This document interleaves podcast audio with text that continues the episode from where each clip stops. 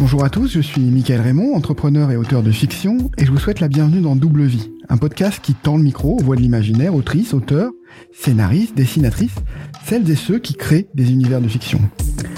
Aujourd'hui, c'est un entretien un peu particulier puisque j'accueille Hugo Bellagamba, un auteur aux multiples vies. Hugo est enseignant, chercheur et historien du droit, et je dirais pour ma part historien tout court, tant sa palette est vaste. Il est auteur de romans et de nouvelles dans le domaine de l'imaginaire, comme on dit. Et c'est également un anthologiste, un essayiste, un fin connaisseur des littératures de genre, capable de nous guider dans les idées étourdissantes des anciens de la science-fiction et de la fantasy.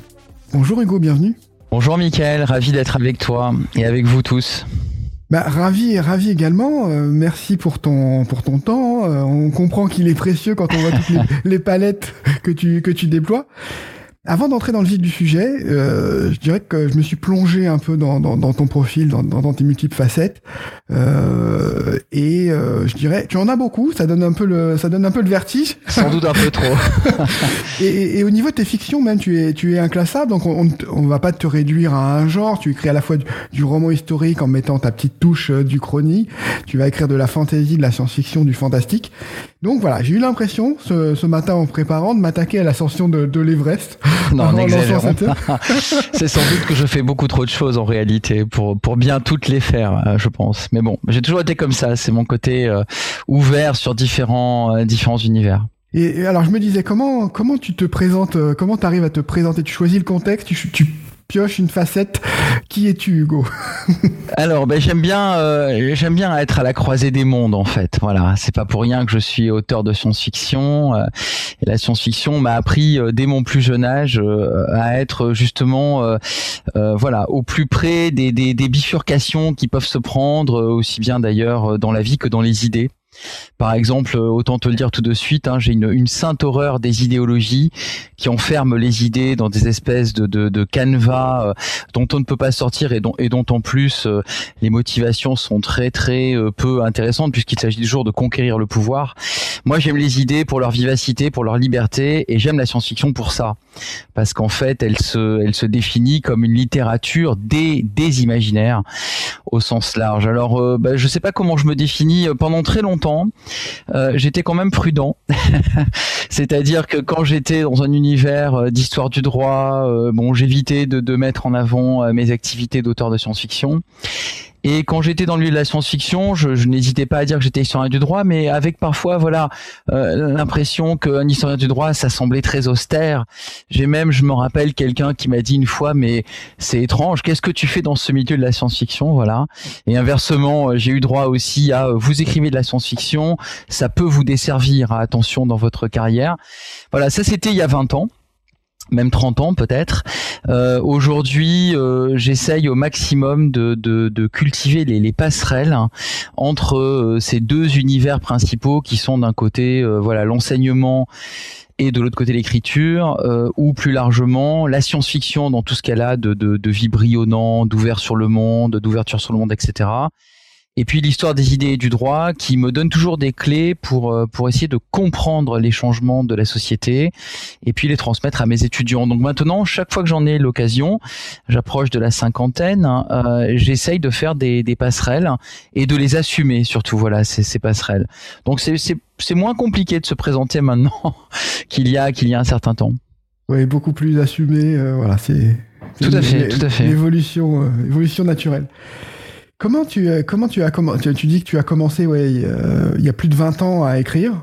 Comment qu'est-ce qui t'a poussé à, écrire? Alors tu, tu parlais des, des, passerelles en fait de, du côté euh, du, du, creuset mm. de la science-fiction et bouillonnant, mais qu'est-ce que toi qui t'a motivé intérieurement? Alors j'ai toujours voulu écrire de la science-fiction hein, depuis tout petit, depuis l'époque où voilà je lisais des livres dont vous êtes le héros, je regardais Goldorak et, et je découvrais les grands auteurs de l'âge d'or de la SF les Isaac Asimov, euh, les Robert Silverberg, les Arthur Clarke, euh, tous ces grands auteurs américains qui me fascinaient, mais aussi les, les auteurs français.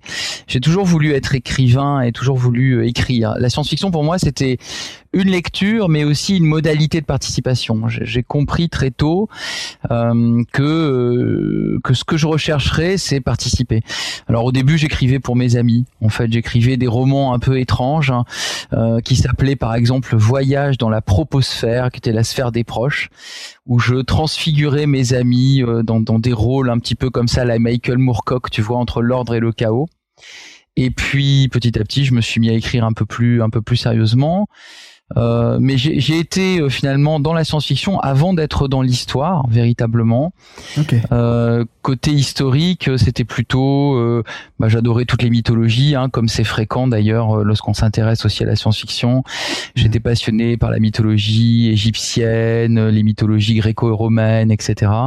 Je lisais beaucoup de légendes quand j'étais petit. Je me rappelle notamment, euh, Michael, d'un livre qui s'appelait Les légendes du monde entier et qui était illustré euh, magnifiquement. Et c'était un de mes premiers livres dont je me souviens. Euh, c'était écrit gros il y avait des belles couleurs etc et je, je relisais ça sans cesse voilà sur ces sur ces légendes là et puis bah, j'ai commencé à publier. Alors euh, finalement oui en fait j'ai commencé à publier en 1998 exactement.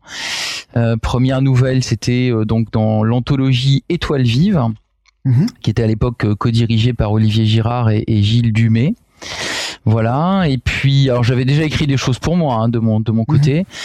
Euh, et puis après, bah, les choses se sont euh, se sont enchaînées en fait. Et euh, en parallèle, je continuais moi à être voilà sur mon chemin de, de, de juriste, d'étudiant en droit. Mhm. Et alors c'est marrant parce que j'ai publié mes premières nouvelles avant de soutenir ma thèse. Okay. Parce que la thèse euh, sur, euh, alors thèse c'était beaucoup plus sérieux, sur l'histoire des avocats, tu vois.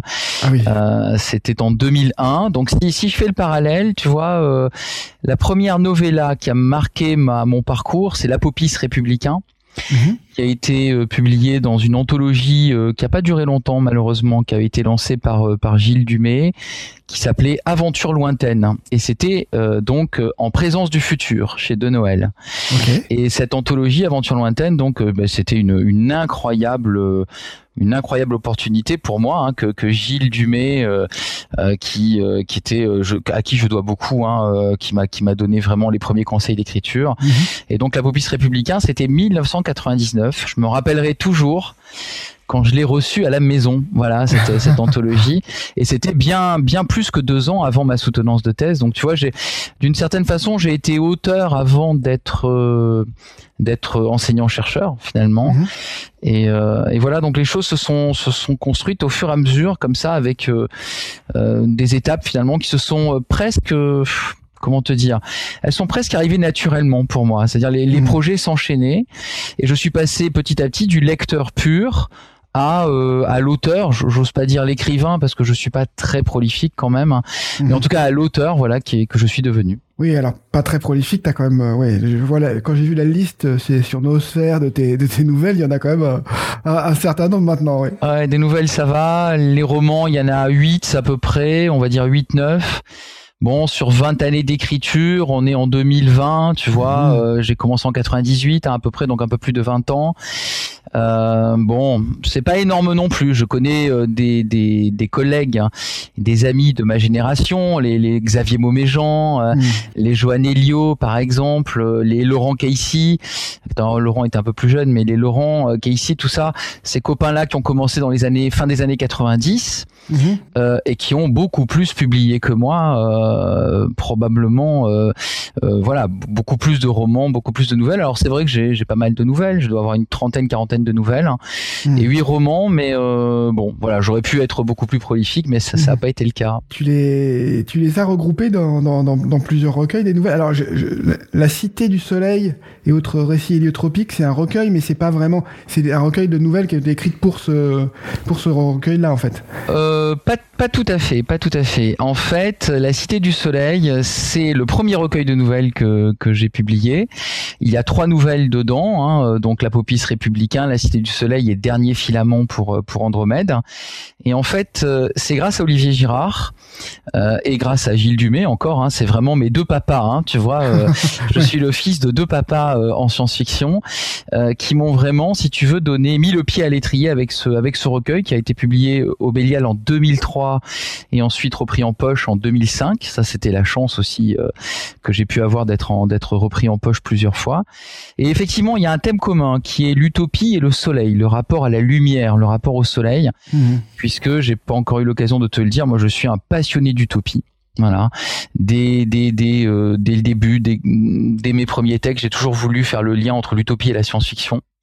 Et tu vois, là, je suis en train de mettre la, la, la, pierre finale à une monographie très académique, un peu, un peu trop sérieuse sans doute sur l'utopie et la culture juridique. Tu vois, donc c'est ça mmh. continue euh, le chemin.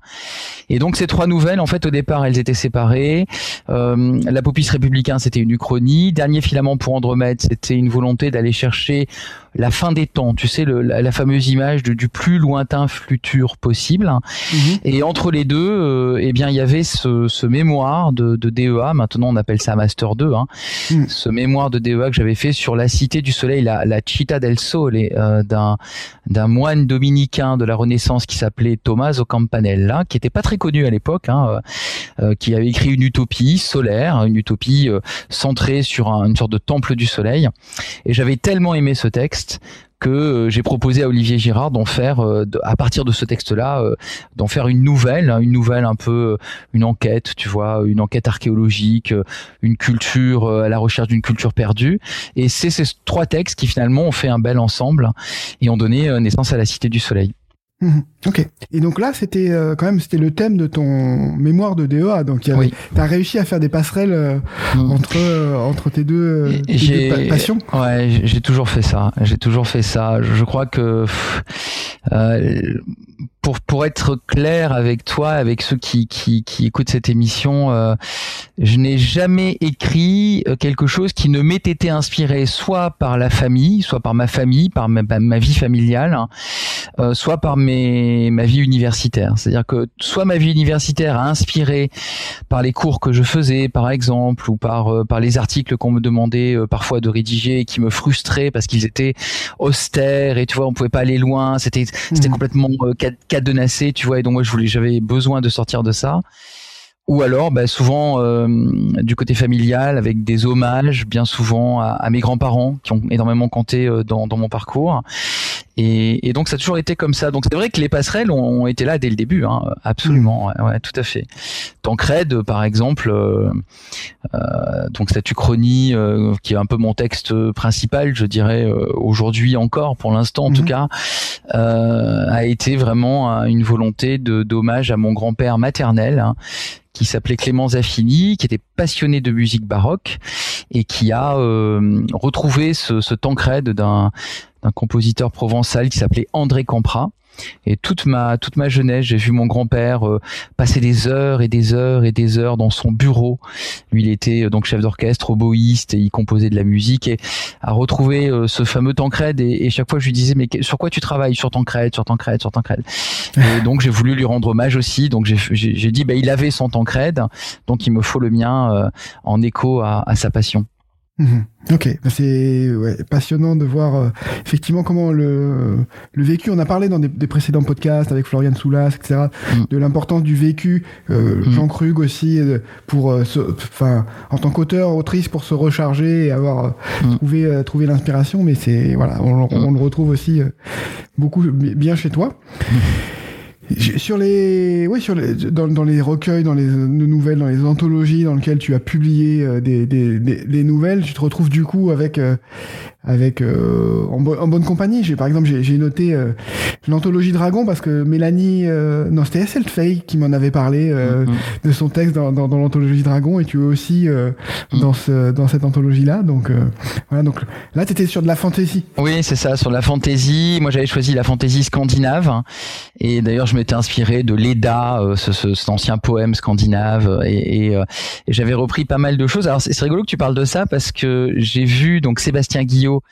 Qui avait édité euh, ce, ce, bouquin à l'époque. Je me rappelle plus en quelle année c'était exactement. Et c'est le seul bouquin que je n'ai pas euh, dans mon ah. dans mon parcours en fait, parce que je l'avais offert quand je l'avais reçu. J'avais reçu qu'un seul exemplaire. Donc un jour, il faudra que je le récupère. Alors bien sûr, j'ai le texte hein, qui s'est retrouvé aussi dans un dans un recueil en, numérique que j'avais fait aux éditions ActuSF il y a quelques temps.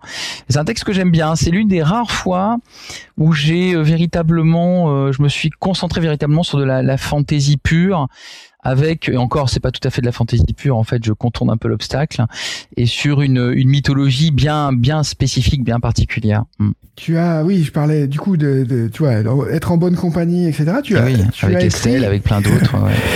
Et tu as écrit, alors j'ai l'impression que la collaboration, ça fait aussi partie de ton mode de fonctionnement parce que tes premiers romans, c'était c'était coécrit en fait. Donc j'ai noté l'école des assassins, euh, qui était avec euh, Thomas Day Thomas Day, ouais, tout à fait. Thomas Day, oui. Alors, euh, ouais, ouais, Qui est, ouais, qui est un, qui est un, un autre auteur euh, assez prolifique, je crois. Mmh. Alors Thomas Day, d'abord, euh, d'abord c'est Gilles Dumay. Hein, maintenant, ça n'est plus un secret. Le, le, jeu sur les pseudos, c'est quelque chose qui nous amusait tous quand on était jeunes, mais maintenant nous nous sommes assagis. Moi-même, d'ailleurs, j'en avais pris un aussi que de temps en temps je, je récupère. Mais donc pour Thomas Day c'est Gilles Dumay en fait. Et donc mmh. Gilles, quand on s'est rencontrés au début, c'est ça qui était très drôle. Ça, je peux te le raconter parce que c'est toujours quelque chose de très sympa. Il m'a dit bon bah j'aime bien. Alors on se vous voyait au début. Hein, j'aime bien ce que vous faites. J'aime bien vos nouvelles, etc. Puis on est rapidement passé au tutoiement. Et puis quand j'ai fait l'apopis républicain, il a vu comment euh, je tenais compte en fait de ses conseils. Et du coup, très rapidement, il m'a proposé euh, de coécrire et j'ai accepté parce que j'y ai vu d'abord euh, bah, euh, une, une, chance incroyable de coécrire avec avec Thomas Day, avec Gilles Dumay, avec toutes les connaissances qu'il avait. Et puis mhm. parce que ça m'amusait terriblement d'écrire un, une sorte de roman cyberpunk littéraire qui se passait en Hong Kong en, 2047 et qui voilà ressemblait à Ghost in the Shell et à, plein d'autres choses. C'était bien avant la, la, la, la, vogue pour les Marvel et les et les néo-cyberpunk. Donc euh, on a vraiment euh, eu cette expérience de coécriture qui était géniale et que j'oublierai jamais. Et donc on a écrit l'école des assassins qui était une idée de Gilles au départ avec un synopsis qu'on a fait ensemble avec des personnages qu'on s'est un petit peu euh, partagés et puis en retour, je lui ai proposé, euh, quand on a fini l'école des assassins, quelques temps plus tard, de coécrire un, un, un roman euh, de fantaisie historique mhm. euh, et en, même temps de, de science fantasy en fait. Euh, il faudrait revenir sur Apophis là qui vient de publier euh, le guide des, des sous-genres et des genres de l'imaginaire pour, pour discuter de ces questions-là. Mais moi, je me suis jamais tellement intéressé aux étiquettes en fait, en réalité. Et donc on a écrit le double corps du roi qui est un roman de fantaisie historique inspiré de des théories médiévales du pouvoir royal, notamment des, travaux de Kantorowicz sur la, la, notion des deux corps du roi. Et, et, donc Gilles euh, a accepté évidemment, et donc ça a été la deuxième collaboration. Euh, avec Thomas Day qui a été euh, tout aussi euh, voilà tout aussi amusante et et galvanisante. Je crois que j'oublierai jamais. on a fini l'école des assassins à Paris dans un appartement que, que Gilles avait euh, rue Kronstadt et euh, on était tous les deux malades de la gastro. Donc c'était dans des conditions euh, dantesques et on a fini on a fini le double corps du roi au fin fond du puits de Dôme, pas loin de la chaise Dieu, dans une maison que nous avions louée au fin fond de la forêt où il y avait 92% d'humidité et on écrivait toute la journée en écoutant à fond Le Seigneur des Anneaux et Princesse Mononoke. Bah, c'était un super souvenir. Et, et, et pour aller au-delà de ça, la coécriture, c'est vraiment génial parce que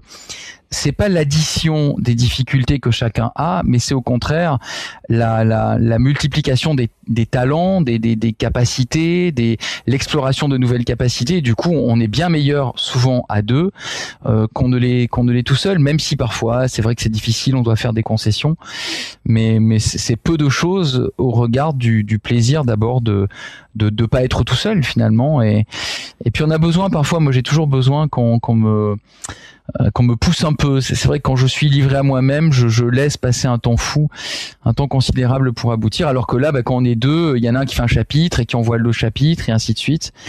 Et donc c'est non non, c'est de très belles expériences. Mm. Et donc après c'est alors après bon j'ai pas refait la chronologie mais j'imagine que tu as écrit des, des nouvelles entre temps etc. Oui oui pas mal ouais, ouais. Avant d'arriver à, à Tancred donc l'Uchronie dont, dont, dont, tu parlais euh, en hommage à, à ton grand-père. Mm. Euh, et ensuite, alors récemment, tu, enfin récemment, oui, il y a quelques, oui, il y a, il y a 8 ans peut-être même, quand même malgré ouais, tout. Ouais, c'est pas si récent. Tu avais fait l'origine, l'origine des victoires. Alors, euh, j'ai envie que tu m'en parles parce que c'est, c'est très intrigant. Euh, c'est des nouvelles indépendantes, mais reliées par un thème commun euh, sur le rôle de la femme dans, dans l'histoire. Donc, ça, ça, a l'air, ça. a l'air passionnant. oui, alors c'est un bouquin que j'aime beaucoup. Donc, euh, je t'ai dit tout à l'heure un peu que Tancred c'était un peu mon le livre un peu majeur, euh, en tout cas celui que celui que la plupart des gens qui s'intéressent à mon parcours considèrent un peu comme le livre à ne pas à ne pas rater dans mon dans mon parcours, si tant est qu'ils soient euh, intéressés par ce parcours-là de d'auteur. L'origine des victoires, c'est un livre qui m'est très cher, très personnel aussi, qui est véritablement la réponse à Tancred. Si tu veux, Tancred, c'est un roman très guerrier, très masculin, très politique, mmh. très euh, très uchronique au sens euh, très technique du terme même, puisque c'est une uchronie qui est en train d'avoir lieu, tu vois. Mhm. Donc il y a, ce côté très euh, très focalisé de Tancred, et je voulais en, opposition faire un roman sur les femmes, la place des femmes dans l'histoire et, et jouer en même temps l'histoire secrète, puisque tu sais que l'Uchronie, c'est lorsqu'un événement de l'histoire a changé et qu'on est dans un monde parallèle. Euh, l'histoire secrète, c'est beaucoup plus rien n'a changé. En fait, nous sommes dans notre histoire. Simplement, les explications que l'on nous donne ne sont pas les vraies, ne sont pas les bonnes. Et, je voulais revisiter l'histoire et notamment l'histoire de la Provence, puisque moi je suis né à, Marseille. Et mhm. même si j'habite à Nice aujourd'hui, je, reste euh, très provençal dans, dans l'âme, si tu veux.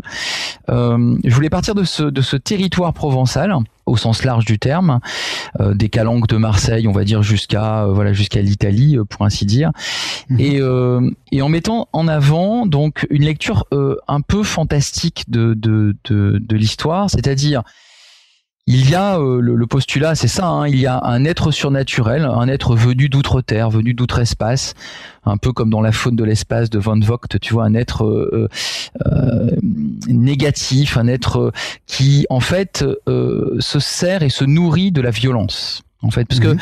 en tant que juriste, moi j'ai cette problématique de la violence qui me qui me hante, hein, c'est-à-dire que le droit comme rempart à la violence, et même si le droit est insuffisant, c'est un mal nécessaire. C'est-à-dire que mieux vaut un droit, euh, comment dire, euh, euh, insatisfaisant qu'une violence brute laissée, dont on laisse, à laquelle on laisse libre cours. Et donc cet être d'outre-espace se nourrit de la violence des hommes en particulier, et les femmes échappent à son influence. Et donc je, je revisite l'histoire euh, de façon large en imaginant un, une, une, société secrète de femmes en fait euh, qui se transmettent euh, de génération en génération des techniques euh, alors c'est des techniques de combat, mais c'est surtout des techniques rhétoriques en fait. Hein. C'est pas des pouvoirs mentaux, elles sont pas télépathes, elles sont pas télékinésistes ou mmh. autres. C'est des, des, techniques de contournement, des, des techniques de manipulation, des, des techniques de euh, d'intelligence des situations stratégiques et parfois aussi bah, des techniques de combat.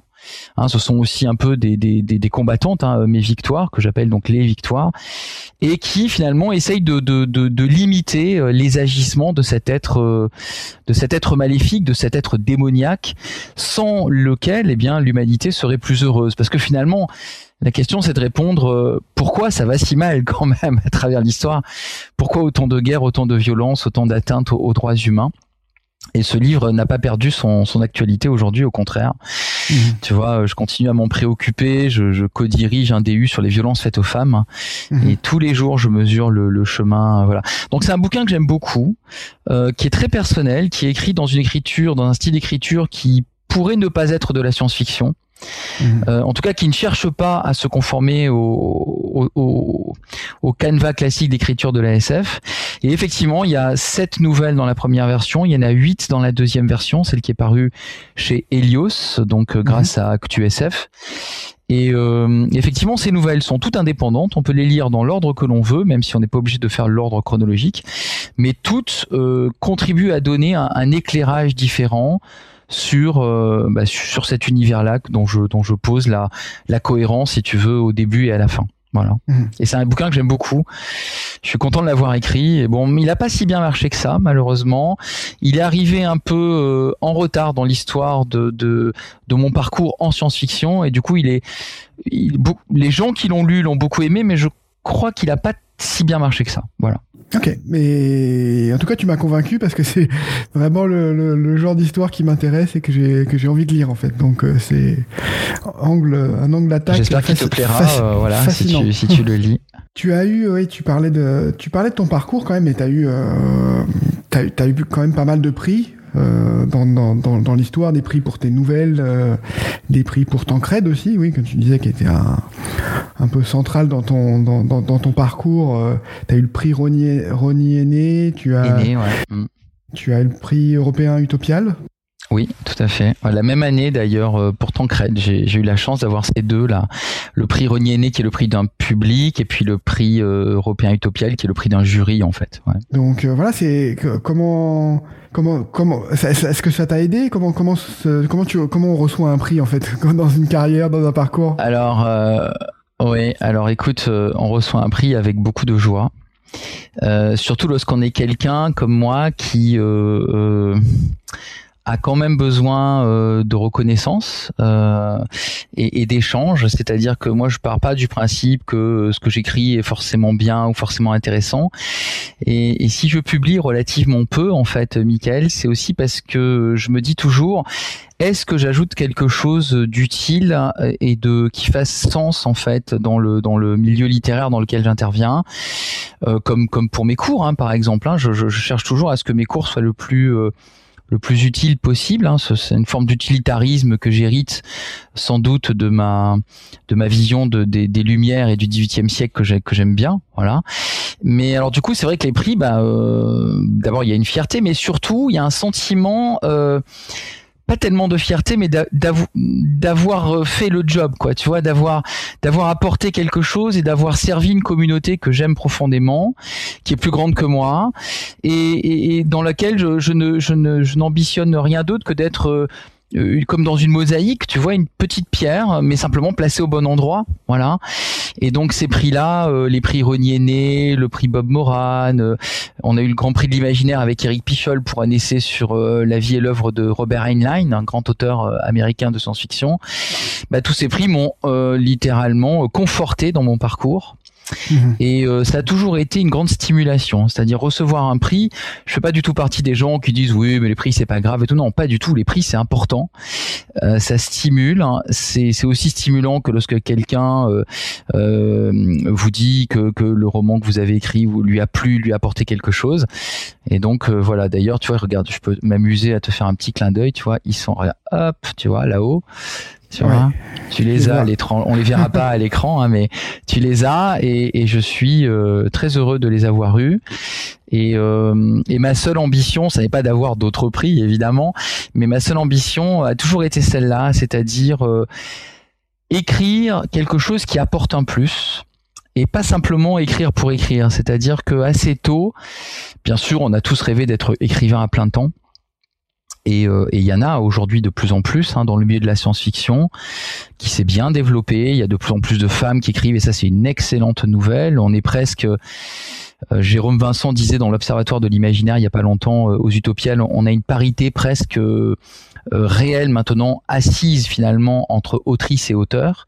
Mhm. mais écrire à plein temps pour écrire à plein temps, tu vois, c'est quelque chose dont je me suis guéri en fait assez tôt parce que je voulais avoir la liberté euh, peut-être de ne pas écrire. D'abord parce que j'avais des cours à faire et que ça c'était très important aussi. Euh, mais de ne pas écrire quand je ne suis pas mûr, quand j'ai pas vraiment trouvé encore ce que j'avais, euh, ce que je voulais dire. Et alors que si j'avais été écrivain à plein temps, et, beaucoup le sont devenus, hein, parmi les gens que je te citais tout à l'heure de ma génération, bah, il faut produire quand même. Hein, il faut, voilà, tu peux pas te dire je passe quatre ans sur un projet, et on verra bien. Il faut, il faut publier. Et donc moi je suis resté un peu sur cet entre-deux interstitiel euh, et j'essaye de, de, me dire que quand j'écris quelque chose, eh bien c'est quelque chose de euh, qui va pouvoir durer, voilà, qui va avoir une certaine forme de durabilité et de sens, voilà. Mmh. Ok, c'est quelque chose que oui que je, je retrouvais, enfin qui m'a frappé dans, dans la manière, enfin quand j'ai lu ton bah, ton parcours, parce que tu as un travail d'anthologiste aussi qui est assez énorme et euh, bah, on voit la, que c'est aussi une manière de rendre hommage et de, de, mettre en avant des auteurs. Alors tu parlais de Robert Heinlein dans le dans l'essai que tu euh, que tu as coécrit avec Eric Pichol, mais euh, mais il y a aussi beaucoup d'autres auteurs dans ton travail d'anthologiste qui sont mis en avant en fait. Hmm. Alors oui oui c'est bien que tu dises ça parce que c'est très important à mes yeux aussi. C'est le côté euh, au service de l'histoire du genre et au service de cette communauté dont je te parlais, qui, dont les intérêts pour moi sont supérieurs aux miens. Je vais le dire comme ça. Mmh. C'est-à-dire que l'anthologiste, le rôle d'anthologiste et le rôle d'organisateur d'événements. Et là, je pense en particulier aux journées euh, donc euh, science et fiction que, que j'organise aux côtés d'Éric Pichol, aux côtés d'Estelle Blanquet, euh, mhm. de Daniel Tron, d'Anou Carnal, donc à Péresque, dans l'arrière-pays niçois depuis mhm. maintenant 13-14 ans, qui sont des journées où on réunit des chercheurs et des auteurs en tout petit groupe. Hein, on est une trentaine de, de personnes à chaque fois, 20-30 personnes autour d'une thématique euh, ces journées et qui donnent naissance à une euh, à des actes. Et donc c'est en ça que on peut se on peut effectivement parler d'anthologie finalement. Euh, vise à si tu veux faire deux choses. Premièrement faire le point sur une grande thématique de la science-fiction. Par exemple l'intelligence artificielle ou par exemple le, temps. Par exemple ou les émotions. Comment comment la science-fiction aborde le temps et les émotions, mettre en avant des auteurs que l'on respecte infiniment et que l'on admire et qui viennent à, à Péresque. Alors par exemple, euh, ça peut être euh, Roland C. Wagner, euh, Sylvie Lenné, Sylvie Denis, Serge Lehmann, Claude Eken et, bien d'autres. Et en même temps, et ça c'est très important, mettre le pied à l'étrier à de jeunes chercheurs mmh. qui, quelle que soit leur discipline, aiment la science-fiction et veulent en faire leur euh, leur euh, leur domaine de prédilection. Et du coup, ces journées-là leur permettent de se tester, euh, d'échanger avec ceux qui ont déjà un peu plus de bagages et de devenir ensuite des spécialistes. Et c'est pas le moindre de nos de, notre de nos fiertés à Eric, à, Estelle et, et à toute l'équipe de, des journées interdisciplinaires de Péresque, par exemple, d'avoir je, il m'en tiendra pas rigueur de révéler ça, mais euh, d'avoir mis euh, littéralement pas le pied à l'étrier, mais d'avoir accompagné la, la, la, la, construction intellectuelle mhm. d'un certain Simon Bréant, euh, qui est aujourd'hui professeur à la Sorbonne et qui est spécialiste de l'histoire de la science-fiction en France et qui est devenu maintenant quelqu'un qui, qui, qui, qui est une éminence grise hein, de la mhm. de la de la connaissance du genre en France et qui a commencé avec nous à nos côtés dans ce petit village perdu dans les montagnes. Et, ça, c'est très important pour moi. Donc c'est vrai que ça, et puis organiser euh, des colloques, des conventions, etc., ça prend beaucoup d'énergie, euh, ça prend beaucoup de temps, mais c'est aussi très très euh, très très important à mes yeux. Voilà. D'accord. Et donc, je, t'ai écouté, entendu dans, lors de dans les Imaginales. Tu avais présenté des travaux sur le, la relation entre les univers carcéraux, les prisons euh, et, le, et, la science-fiction. C'était euh, euh, euh, quelque chose qui, qui, avait été produit à Péresque, c'est ça alors ça, ça n'avait pas été produit à Péresque, c'est un nom. Euh, souvent, ce qui est produit à Péresque et c'est dans les actes de Péresque, il m'est arrivé d'écrire par exemple des nouvelles aussi aux côtés de Claude Eken sur sur Péresque. Non, là, c'était très drôle. Hein. je te le raconte, je vous le raconte.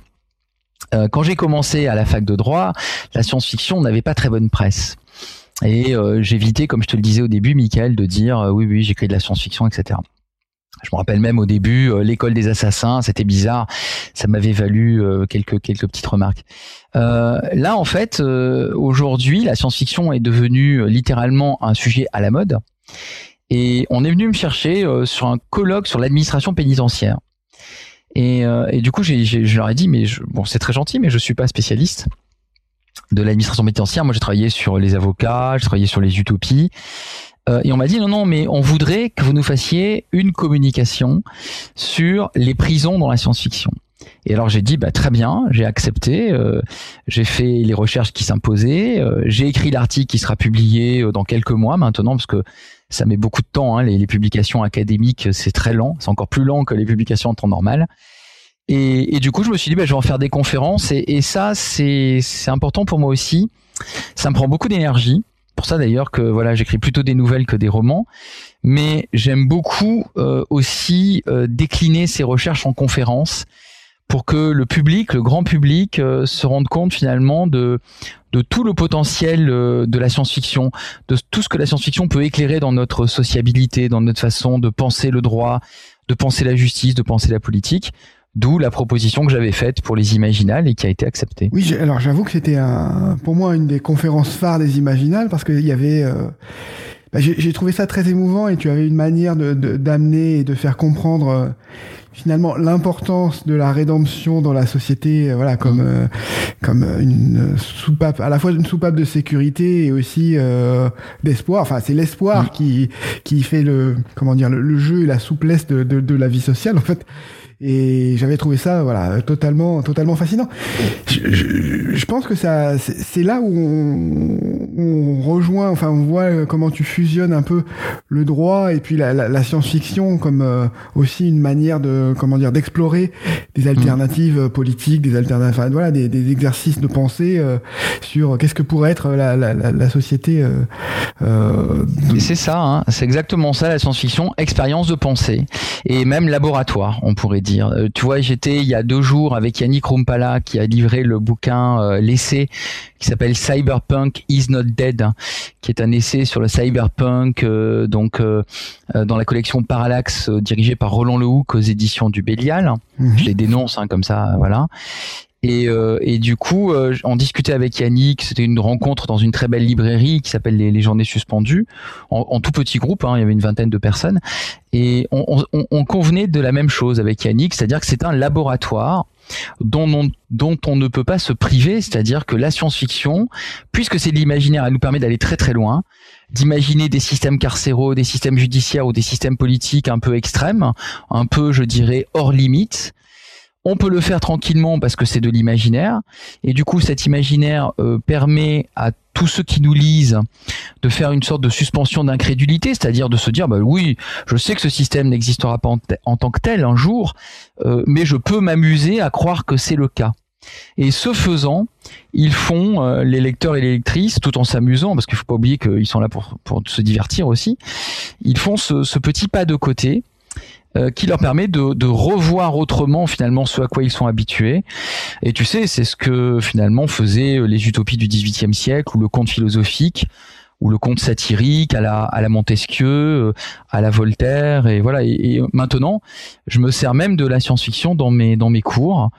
Euh, je fais attention, je vais, je vais doucement, mais il m'arrive de faire lire des, des textes de science-fiction, pas les miens en général, hein, ça j'évite de le faire, mais des textes de science-fiction à, des étudiants euh, de troisième année ou de, ou de master parfois. J'ai lu euh, une interview que tu avais donnée pour euh, pour ActuSF pour euh, bah, la sortie d'un de, tes derniers recueils d'ailleurs de nouvelles. alors attends, je retrouve le titre. C'était en, en, numérique, tu vois, je pense, le petit répertoire des légendes rationnelles, ouais. Voilà ça. C'est ça? Petit. Oui, c'est ça. Et euh, c'est très intéressant parce que tu, tu, tu expliquais que le, le, droit est aussi une fiction. En fait, la, démocratie est une fiction, c'est une construction en fait. Tout comme euh, tout comme la science-fiction, les, les, les, écrits que tu que tu évoques. Donc c'est il y a vraiment un parallèle un parallèle intéressant que tu as que tu as fait entre les entre les deux. Oui, c'est ce que, oui, oui, c'est vrai. C'est ce que j'essaye de. Tout est construction pour moi, en fait. Tu vois, même l'histoire. Je vais, je vais, je vais choquer certains auditeurs et auditrices, mais même l'histoire est une pure fiction. C'est-à-dire que il y a bien sûr les faits, hein, les faits vérifiés. Hein, ça, il s'agit pas de, de, de c'est pas du révisionnisme. Hein, de, les faits sont les faits, évidemment, et ils sont scientifiquement établis. Mais tout le reste est affaire d'interprétation. Et au fond, euh, le roman historique est, souvent une uchronie qui s'ignore, au moins l'uchronie à, la clarté, voilà. Et, et, donc c'est cette interprétation qui nous renseigne en fait pas tellement. Moi, j'ai coutume de dire à mes étudiants, quand on lit un historien ou une historienne d'une époque révolue, du 19e siècle par exemple, ou du 18e siècle, hein, mais surtout du 19e, en fait, sa façon de regarder le passé, notamment l'Antiquité, nous renseigne plus sur son présent à lui que sur ce qu'il sait du passé. Parce que sa façon de le présenter euh, est orientée par rapport euh, au bain culturel dans lequel il se trouve. En fait, euh, l'histoire, le droit, euh, euh, la science politique, tout ça sont, sont vraiment des, des marqueurs culturels. C'est-à-dire que ce sont des disciplines qui évoluent avec le contexte dans lequel on les enseigne. Et la science-fiction, eh ben, elle fait exactement pareil. C'est-à-dire qu'aujourd'hui, tu vois bien que les thématiques de science-fiction sont sur le genre, sur le transgenre, sur l'identité, euh, sur la fin du centralisme culturel occidental, enfin, euh, sur des choses comme ça, sur euh, les, failles de la démocratie, plus que jamais pointées du doigt, etc. Et, et c'est parce que c'est ces interrogations-là qui finalement hante euh, les subjectivités collectives de notre temps, tu vois. Mhm. Et donc euh, finalement, euh, bah, les disciplines que j'enseigne sont très proches en réalité de, de, de la science-fiction. Simplement, la science-fiction a elle utilise la fiction directement et, et elle a l'honnêteté de le dire, alors que parfois, voilà, moi je dis toujours à mes étudiants, à l'université, vous n'apprenez pas des vérités vous apprenez des, des, outils pour vous permettre de trouver la vérité sur la pensée de tel ou tel auteur ou sur l'analyse de tel ou tel euh, système judiciaire, par exemple. J'ai aussi l'impression qu'on est à une sorte de croisée des, des, des chemins. On se retrouve à, à un stade de l'humanité où on, on, aborde des problèmes qu'on n'a pas connus euh, dans l'histoire, qu'on n'a pas connus auparavant, où la société, euh, comme tu le disais, avec les problématiques abordées par la science-fiction, la, la société change et euh, la science-fiction apporte notamment aux, bah, aux, plus jeunes générations les outils euh, et pour, euh, pour pour décrypter ça. Qui peuvent pas nécessairement trouver dans, dans les auteurs classiques du passé. Donc je rêverais en fait d'un enseignement à, l'école euh, qui soit euh, à l'école, collège, lycée, qui mette, euh, qui fasse dialoguer en fait des acteurs, des auteurs actuels et des, des, auteurs du passé en fait, qui mélangent du passé. ouais. En, fait, ce qui est rigolo, pour, tu vas exactement dans le sens de ce que j'ai en tête depuis quelques années maintenant. Alors c'est pas vraiment de la science-fiction, mais mais tu vas voir, c'est pas loin. Euh, dans une phase de crise comme celle qu'on traverse, qui est une remise en cause de tous nos paradigmes dominants, euh, euh politiques, économiques, etc. Euh, souvent, euh, plus les auteurs que tu vas utiliser sont loin de nous, et plus ils sont utiles. C'est-à-dire que pendant très longtemps, euh, moi j'ai professé et encore maintenant que nous sommes les enfants du XVIIIe siècle euh, et les enfants des Lumières. Et, et, et, ces Lumières, elles sont fortement attaquées aujourd'hui parce que Lumière misogyne, Lumière qui n'avait pas remis en cause l'esclavage, euh, Lumière qui voilà qui qui mettait les femmes à l'écart, euh, comme disait Condorcet, on a privé la moitié du genre humain du droit de vote. Hein, enfin bon.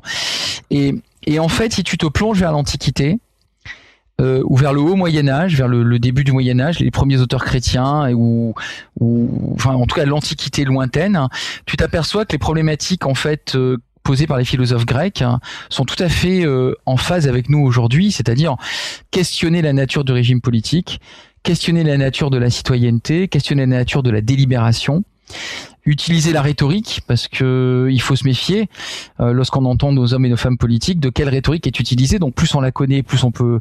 Le meilleur antidote euh, de la rhétorique, c'est la rhétorique elle-même, hein, comme dit euh, comme dit le Michel Meyer, un des spécialistes de la question. Et du coup, c'est un peu une nouvelle renaissance pour moi, tu vois, Michael. C'est-à-dire que certes, on est dans un monde en crise hein, qui va qui va mal. Enfin, on parle d'effondrement, on parle bon, j'aime pas trop la collapsologie, mais enfin, il y a des choses qui s'effondrent. Hein, il faut le voir en face mais on est peut-être aussi à la veille d'un changement euh, profond du monde. Et l'Antiquité, en particulier, est un outil intéressant pour discuter de ça. Et, donc, ben, il faut naviguer comme ça, et la science-fiction nous permet de le faire entre euh, l'image qu'on a du passé et puis l'image qu'on a du, du, présent. Et moi, j'essaie de le faire avec mes étudiants. Alors parfois ça marche, parfois ça marche pas. Bon, mais en tout cas, euh, en tout cas, c'est ce, ce qu'on peut essayer de faire en ce moment. Mhm. Une forme de, de, de, de, reprise des questionnements de, de l'époque, mais avec euh, en s'autorisant à avoir des réponses euh, différentes euh, et qui, qui évoluent. Ok, je, vois le.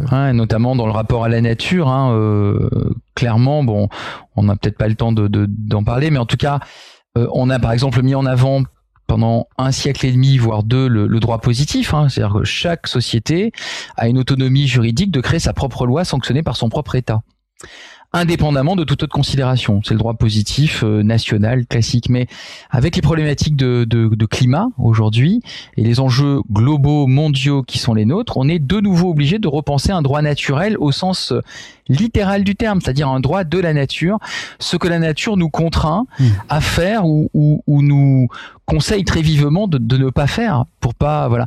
Et du coup, on va retrouver quelque chose qu'on avait un petit peu perdu, qui avait dominé l'Antiquité et le, et le Moyen Âge.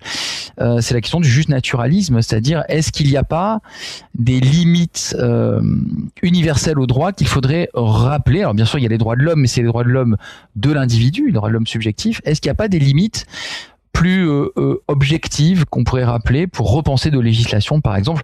C'est juste une piste de, de, réflexion qui pourrait être utilisée par en revisitant les, les anciens en fait. Mhm. Ok, bah c'est passionnant en fait, ça donne envie de, de creuser le sujet euh, avec toi et de et de bah, d'attaquer à toutes les anthologies que tu as tu as pu euh, contribuer à, à, produire parce que j'imagine que c'est des, des thèmes que vous abordez euh, dans vos rencontres. Ouais. ouais. Et puis juste pour en profiter, du coup, alors si c'était que moi, je n'aurais pas fait de pub, mais mais comme je suis comme on est deux, je le fais et, et sans hésiter. Euh, on travaille avec Jean Barré, qui est un avocat et qui est aussi un auteur euh, bien connu des éditions euh, du Bélial, qui vient de terminer une trilogie qui s'appelle Bonheur, Vie et Mort TM, trademark, qui vient d'être fini, enfin qui le troisième volume vient d'être publié là. Et on travaille justement sur ça, sur un conte juridique, sur les rapports entre le droit naturel et le droit positif. C'est un projet que j'ai mené depuis longtemps. Alors c'est le genre de projet euh, dont j'ai l'habitude, hein, tu sais, c'est-à-dire le le truc qui commence en 2015, tu vois, puis on est en 2022 bientôt et c'est toujours pas publié. Et donc Jean Barré m'a rejoint sur ce projet et on est en train de le soumettre à des éditeurs. On l'a écrit. Et euh, voilà, on espère que ça va donner lieu encore à un bouquin qui sera un peu inclassable, qui aura toutes les qualités d'un bouquin de science-fiction euh, normal, hein, c'est-à-dire avec euh, des péripéties, des personnages, etc., mais qui derrière sera sous-tendu par cette réflexion dont on vient un peu de, parler. Donc euh, soyez vigilants. Si on a un peu de chance, Jean et moi, peut-être qu'en 2022 ou en 2023, bien le titre de travail c'est Le Monde de Julia, mais bon, on verra. Peut-être ça sortira quelque part. Ok, bah écoute, je, je, je croise les doigts. Je, je pense qu'on va, on va, on, on, va conclure là parce que tu as, tu as fait une merveilleuse boucle. Tu as euh, prononcé le mot inclassable, qui, la, la, la, boucle est bouclée par rapport à, à cette interview. C'est ce que j'avais pressenti au début et on, y revient. Merci Hugo infiniment parce que c'était, euh, c'était passionnant. Ben merci beaucoup à toi. J'aurais pu passer euh, deux, deux heures à discuter avec toi, mais voilà. Faut se méfier. J'ai tendance à parler beaucoup trop. C'est ce que disent toujours mes étudiants. Quand la pause arrive, ils me font signe que c'est la pause. Mais en tout cas, merci infiniment pour ce podcast avec toi. Euh, et tes questions étaient euh, étaient tout à fait passionnantes. J'étais parfaitement à l'aise et ça, c'est euh, pour avoir fait pas mal d'échanges, c'est une, vraie qualité que tu as de instantanément mettre le, le, la tonalité sur le, la discussion tranquille. Donc ça, c'était super. Merci beaucoup. Bah merci, j'ai pris beaucoup de plaisir aussi. Donc euh, à, très bientôt, peut-être euh, pour parler euh, de, de, votre projet, de la sortie de votre projet. J'espère. Je croise les doigts. Merci beaucoup Hugo. merci. Au revoir. Au revoir. Merci Mickaël.